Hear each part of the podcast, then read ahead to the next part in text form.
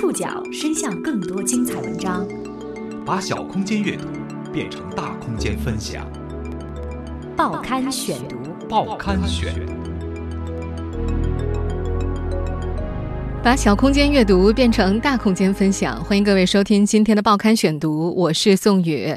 今天为大家选读的文章综合了《南方人物周刊》《小说月报》《东方早报》《华商报》《名人面对面》的内容，和大家一起来回忆一位伟大的作家。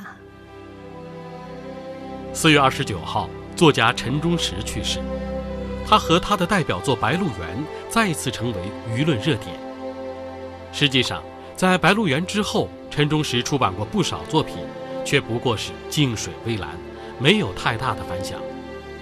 多数人提及陈忠实，依然是《白鹿原》。且不说我理解的中国作家和外国作家，往往都是创造了他艺术高峰的那个作品之后，很难再有超越。作品问世后近二十多年中，陈忠实历经无数的采访和对话，主题大多都是《白鹿原》。这次老人离世也不例外。原上曾经有白鹿。可是，人间从此无忠实。报刊选读，今天和您一起回忆陈忠实的故事。著名作家、中国作家协会副主席陈忠实于四月二十九号早晨七点四十左右因舌癌不治，在西安西京医院去世，享年七十三岁。上世纪九十年代。陈忠实凭借长篇小说《白鹿原》一举成名。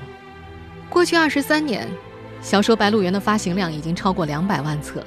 这部反映渭河平原近现代五十年变迁的史诗巨作，折射出了中国农村社会近半个世纪的深刻变革。这部小说早就被教育部列入大学生必读系列，它被改编成了秦腔、话剧、舞剧、电影、漫画等多种艺术形式。实际上，在《白鹿原》之后，陈忠实出版过不少作品，却不过是静水微澜，没有引起太大的反响。多数人提到陈忠实，第一反应依然是《白鹿原》。在《白鹿原》问世的二十多年里，不断有人去采访他，搞评论的也想了解《白鹿原》的创作过程，甚至有多家出版社约请陈忠实写自传。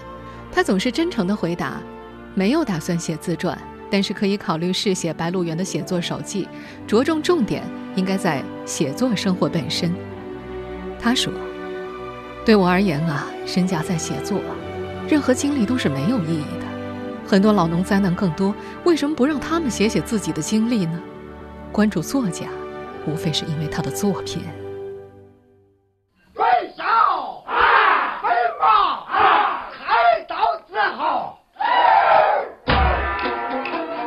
我们现在听到的是电影《白鹿原》的主题曲《将令》。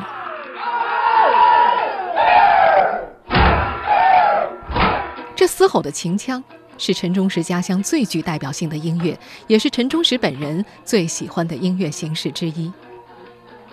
一九四二年，陈忠实出生在陕西省西安市白鹿原南坡的一个小村子里，父母都是地道的农民。在父亲的意识里，让儿子离开乡村，到西安或者别处去谋一份体面的职业是最好不过的。一九五七年，上初二的陈忠实开始在作文本上写下了第一篇小说《桃园风波》，老师对这篇小说的评价很高，给打了五分，还加了一个加，从此注定了陈忠实一生的爱好。老师给我评语写了，就那个作文本写了两页。全说的好话，嗯，而且那个时候咱们学校学苏联都用的五分制，一二三四五五分，给我得一个五分，在右上角还画一个加号，哎呀，我都得到很大鼓励的。嗯，一九六二年，陈忠实二十岁了，高中毕业了。高中毕业之前，他很谨慎地为自己谋划着未来，他的打算是上上策是上大学深造，其次是当兵。再次，是回到乡村。遗憾的是，大跃进造成的大饥荒和经济严重困难，迫使高等学校大大减少了招生名额。成绩在班上前三名的他，名落孙山了。军营也对他关上了门，他只能选择最次的一个选项，重新回到自己出生和成长的黄土高原，当起乡村民办教师，开始了业余文学创作。很难说重回故土，命运是在捉弄陈忠实，还是为他提供成长的动力？因为正是这四十年的农村生活，为他日后的创作提供了丰富生动的真实素材。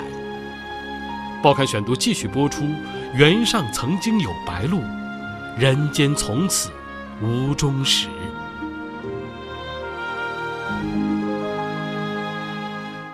陈忠实曾把自己的创作生涯划分为两个部分：没有发表作品以前和发表作品以后。整个六十年代，作为文学爱好者的他，陆续在报上发表了《樱桃红了》《迎春曲》等散文，这让他在陕西西安的文学圈里小有名气，人称“小柳青”。在陈忠实的青年时代，对柳青这位陕西籍老作家的深爱之情超过能够读到的一切文学作品，甚至于上五七干校的时候，他的背包里除了《毛选》，就是柳青的代表作《创业史》。在写作初期，陈忠实的作品从语言到艺术品味都脱不开柳青的影响。最大的特点是，农村日常的种种色色在他的笔下显得尤为逼真，充满了强烈的美感。上世纪七十年代。在农村当上公社干部的陈忠实，经常跑到《银河》杂志的前身陕西文艺编辑部找主任改稿，也就此和当时的中国作协西安分会，也就是后来的陕西省作协的众多作家们结缘。一九七三年，时任人民文学现代文学编辑的何启智到陕西约稿，当时的陕西已经有不少作家在中国文坛上崭露头角了。在陕西文艺的编辑推荐之下，何启智。读了陈忠实的短篇小说《接班》以后，当即断定这位作者一定是非常熟悉农村生活的。但是何启智当时的任务是组长篇小说，他也深知社里绝对不会为一个新入行的作家发中短篇的。那时何启智去西安还有一个政治任务，就是要组织两个知青去写反映知青在延安的生活的小说。他心想，既然那两个知青没有写小说的经验，都能够写长篇，为什么陈忠实这样有丰富农村经验、写过小说的不能写呢？一九七三年隆冬，西安特别冷。郊区区委的一次会议散会之后，何启智在门外一把拦住了陈忠实，那是他俩第一次相遇。在交谈中，何启智鼓励陈忠实写长篇小说。时隔多年，对于第一次谈话的细节，何启智已经记不清了。但是对于陈忠实来说，显然印象深刻。在2009年出版的《陈忠实散文集》中，收录了一篇《何谓益友》，我的责任编辑何启智的文章当中，陈忠实就谈到了《白鹿原》的出版以及创作的故事。陈忠实记得，他和老何谈话的地点就在郊区区委所在地小寨的街角。当时对方对自己说。两万字的短篇小说能够改成二十万字左右的长篇，颇具长篇小说的架势。陈忠实很茫然，他推辞这件事好比老虎吃天，根本就没动过长篇写作的念头。何启智回到北京之后，又不死心给陈忠实发长信，仍然是鼓励他写长篇小说写作的内容，可丝毫打动不了陈忠实。那会儿的陈忠实是不自信的，他在文章中提到。我常常在阅读那些优秀长篇小说的时候，一回又一回的感叹：这个作家长着一颗怎样的脑袋，怎么会写出让人意料不到的故事和几乎可以触摸到的人物？而那时，陈忠实恰巧被发配到南泥湾武器干校劳动锻炼改造，他便以此为由推掉了这个邀约。陈忠实去了南泥湾之后，何启智也被抽调到西藏两年，两个人依然通信。聊生活，聊工作，也聊小说的写作。约稿没约成，但两个人却都多了个朋友。虽然没有写作长篇，但是陈忠实并没有停下短篇的创作，只是在上世纪七十年代末，他的小说里的农村还难脱阶级斗争的基调。一九七六年，应人民文学之约，陈忠实写下了一篇日后不愿意多提的反走资派小说。很快。随着四人帮倒台，他在社会政治领域的巨大欢心与在写作上的挫折形成剧烈的心理冲突。一九七八年冬天，他带领众人投入了灞河河堤的会战工程。河岸下，一间孤零零的瓦房的麦哲上，他躺着读完了陕西青年作家莫申的《窗口》，和当年被认为是新时期文艺复兴潮生的刘心武的班主任。这两位作家，一个比他小许多，还有一个和他同龄。读着这些优美的小说，不由得联想到自己的挫折和失败，让他陷入了深深的羞愧当中。一九八二年，陈忠实的第一本小说集《乡村》问世，他也从西安郊区文化馆进入了陕西省作协专业创作组，成为专业的作家。到这个时候，他才壮起胆给何启智寄去了第一部中篇小说《初夏》。何启智记得那部小说历时三年，重写了四次。一九八四年。在《当代》杂志上发表。多年之后，陈忠实直言，这部中篇小说的原稿是不忍卒读，烧了扔了罢了。但是，写作的经历却锻炼了他驾驭较大规模、较多人物和多重线索的能力，完成了从较为单纯的短篇小说结构到中篇小说结构形式的过渡。初夏发表之后，陈忠实热衷于中篇小说的探索。有一次和何启智见面。对方又问起了长篇写作的事儿，陈忠实直率的回答没有。可是十多年过去了，老友依然没有忘记之前的邀约，这让陈忠实的心里有一种负压感。八十年代中期，陈忠实终于有机会静下心来回嚼自己的亲身经历。那几年恰逢马尔克斯的《百年孤独》等魔幻现实主义小说风行中国，在那些文字的启迪下，他越发明白。自己对乡村社会，尤其是对一九四九年前乡村的认识，是多么的浮泛而肤浅。报刊选读继续播出：原上曾经有白鹭，人间从此无终始。一九八三年春夏之交，妻儿的户籍转入城里之后，陈忠实决定找一清静之处读书思考。他从原公职的灞桥区文化馆搬回了地处偏僻的老家。冷下心来，回想亲身经历的生活。那时，马尔克斯的《百年孤独》等魔幻现实主义小说风行中国，这对陈忠实有很大的触动。他自小生活在农村，又在基层二十年摸爬滚打，他原以为自己已经足够了解自己脚下的每一寸故土，自行对于乡村生活的熟悉和储存的故事，不比自己的昔日偶像柳青差多少。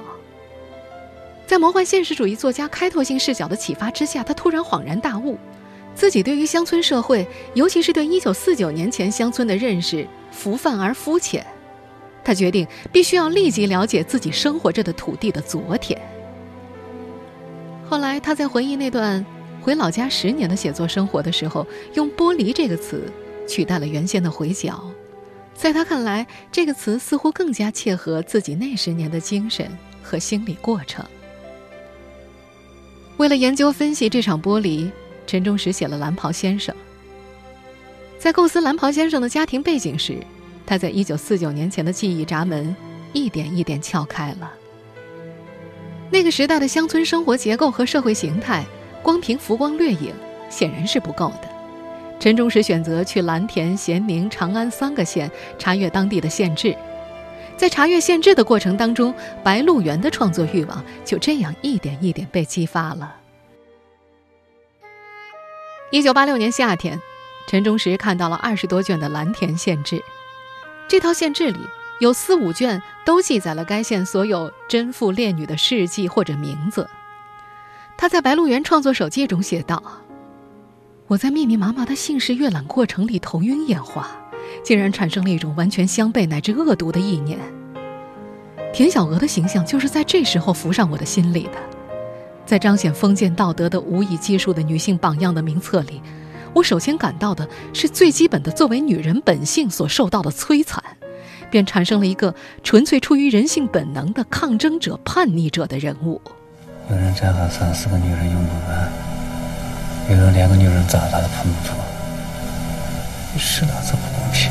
至于黑娃这个人物，时任《长安报》编辑记者的李东记在一篇文章里写道：有一次，陈忠实逼视着他，样子呆滞极了，像被一个不明物体击中一样。李东纪有些害怕，轻声叫着：“陈老师，陈老师！”音调逐步提高，最终像驴一样吼了一声：“陈忠实！”被唤醒的陈忠实问道：“黑娃，你刚刚听一声枪响没？”误以为陈忠实称自己为继娃，李东继不在意，听见了，响声大的怕人呢。结果陈忠实骂道：“你听见个凶？你都给人家抢绝了，我咋看你像土匪黑娃？”李东继很纳闷儿：“土匪黑娃是你长篇的主人公？”陈忠实回答：“自己倒是想让黑娃当呢，可是历史不给他机会。黑娃那好小伙子是当不成主人公了，土匪怎么能够成为一部历史正剧的主角嘛？那么。”谁才是这部小说的一号角呢？陈忠实说自己也没想明白。他告诉李东记，反正是一个你没见过的，绝对中国的。他还表示，我们这个民族绝不能没有魂啊！这事不可能，咱们是黄粱之人抢的，你快出来看看。这部长篇小说的灵魂人物白嘉轩。这一象征中国文化中传统与威严的一号男主角，是陈忠实在调查间隙从进门的一位爷爷那里得知的。自己的曾祖父个子很高，腰杆总是挺得笔直。从村子里走过，那些在街巷或在门楼下袒胸露怀给孩子喂奶的女人，全都吓得跑回自己家，或就近躲进村人的院门里头去了。也就是在那个时候。陈忠实从县志上抄录的《相约》突然映入了自己的脑海，《相约》是一部曾经推广至中国南北乡村的第一部用来教化和规范民众做人修养的系统著作，《相约》里的条条款款就那么自然而然地融入脑海中尚未具象的白鹿原上的族长的血液里。陈忠实难以兴奋，白嘉轩的形象渐渐清晰丰满起来，故事也由单线条到网络似的复杂起来。一九八七年八月，陈忠实又一次到长安县翻阅县志和文史资料。有一天晚上，他和李东记在旅馆里喝酒，感慨自己转眼就四十五了，人说没可能就没了。截止到这个小说写作之前呀，我尽管也出了几本中短篇小说集，但那些中短篇小说集就自我审视，如果说有一天要告别世界，要做一本见官作证的书，都不足以。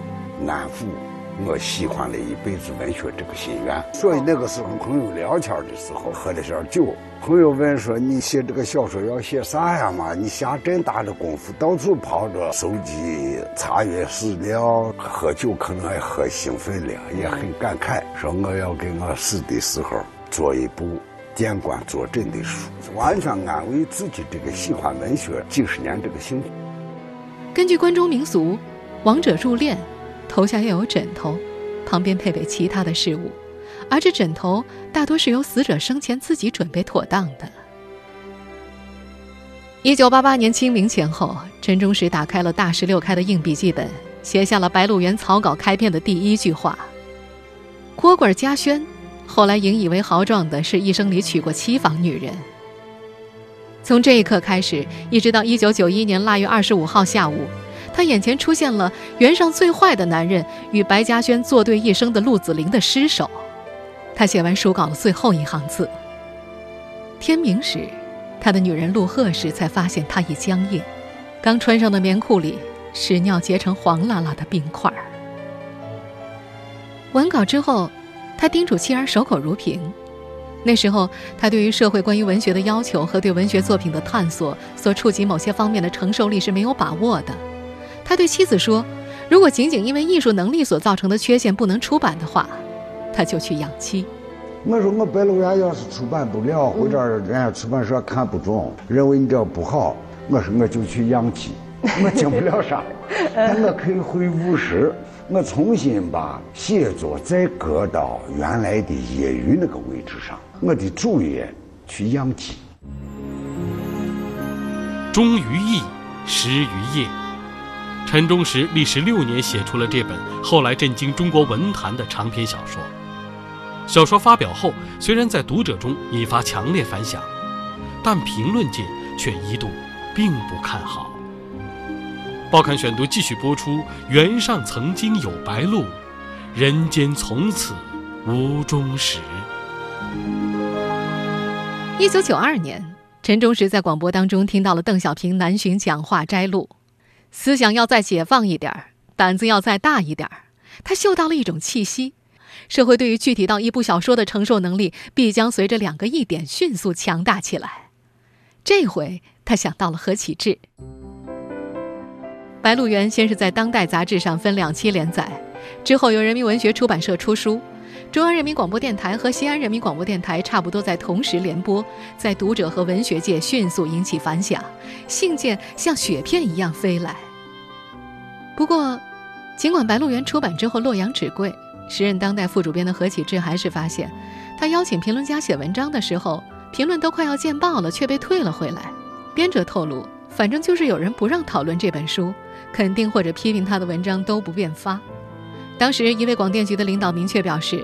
《白鹿原》与《废都》一样，着眼点不对，没有积极意义，更不宜拍成影视剧。一九九五年到一九九七年，《白鹿原》参与第四届茅盾文学奖评选，评委会出现了分歧。部分评委提出，作品中儒家文化的体现者朱先生将国共两党的政治斗争比作翻鏊子，应该以适当的方式予以廓清；与思想主题无关的直露的性描写应该加以删减。当然。也不乏支持者，老评论家陈勇就力挺《白鹿原》，他觉得陈忠实充分理解中国革命的长期性、复杂性和残酷性的特点，但同样清楚地看到中国历史发展的趋向。尽管陈忠实在自己探索中国社会关系和社会斗争的过程中，也出现了自己主观认识的一些问题，但他整体思想倾向的正确应该肯定。他的这部作品深刻反映了解放前中国的真实现实。九七年末的一个晚上，陈忠实接到了茅盾文学奖主持人的电话。评奖没问题啊，提出删改的地方只是征求意见，你可以改，也可以不改。何启智记得，陈忠实又一次躲到西安郊外的一个地方，安静的、平心静气的修改。不过，他当时修改小说的这一举动，让很多人对他不理解，背后对他有很多议论。但根据何启智的记忆，事实上，评委会并没有看到《白鹿原》的修订版。陈忠实是在1997年11月份把修订版交给出版社的，12月份修订版才出版。但是12月他已经获得茅盾文学奖了。何启智说，实际上是因为陈忠实答应修订，茅盾文学奖的评奖委员会和他互相妥协了。在这位资深编辑看来，文学艺术要完全摆脱政治是不可能的。白鹿原获得茅盾文学奖之后，各种赞誉纷至沓来，各色改编作品也层出不穷，而陈忠实却再也没有写出其他的长篇小说。追问他原因，他不愿意作答。评论家雷达曾经写过这样一句评论：“超不过白鹿原，陈忠实就别写了。”在二零一二年电影《白鹿原》上映前夕，陈忠实笑着回应这句话：“这个话说的是很。”对一个作家来说，那你就要一步比一步写得好。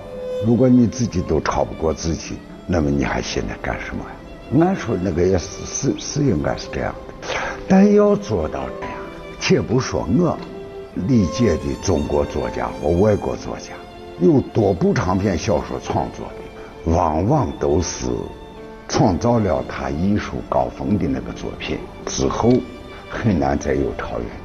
由此看来，作家这个职业似乎是一个充满了痛苦的职业，一直渴望达到一个高度，一旦达到了，又想去超越它，无法超越，快乐感从何而来呢？陈忠实对此有着自己的见解：有快乐，有痛苦。那个写作过程，如果你写的比较顺利，而且还比较满意的时候，那是最大的快乐。哪怕写一个自己很满意的短片，写完以后，那个愉悦，那那是比中奖可能还要还还要都无可比拟的。白鹿原获奖之后，陈忠实又回到了乡下，他避开了热闹和喧嚣，在沉静中积蓄着创作的力量。二零一六年四月二十九号，在离开这个世界的时候，除了白鹿原，他还留下了中篇小说九部。短篇小说八十多篇，以及报告文学、散文和创作漫谈五十多篇，他用行动践行了自己用作品说话的理念。放下，好家伙！今天报刊选读的最后，我们用陈忠实最喜欢的秦腔作为结尾。这首谭维维的《给你一点颜色》当中的秦腔唱段，摘自陈忠实的作品《太阳圆，月亮弯，都在天上。